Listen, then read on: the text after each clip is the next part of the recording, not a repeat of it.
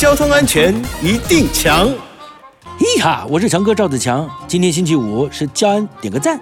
每年的四月呢，会开始征收汽机车的使用牌照税。提醒各位车主啊，在缴税之前，你可以呢检视车辆的状况。如果呢车辆曾经发生重大事故，需要花很长的时间才能修复，或是呢您因为工作的需要派驻在外，长时间内呢都不会使用到车辆的话呢，可以及早向监理机关办理车辆停驶登记。而，这样一来呢，可以省下不少税费哦。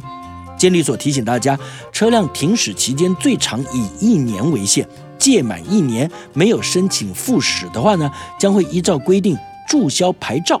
另外，车辆如果停驶超过三个月，必须要重新验车、检验合格之后才能够领回牌照。而已经办理停驶的车辆不能开上路，一定要停放好。啊，也不能够占用公共道路或停车格。如果被查获违规使用，除了会依法罚款之外呢，哦，还要补征自异动日起到被查获违规日止的牌照税以及燃料费，可说是得不偿失啊！提醒您，有关车辆办理停驶的规定，都可以上监理服务网上查询哦。以上广告由交通部与公路总局提供。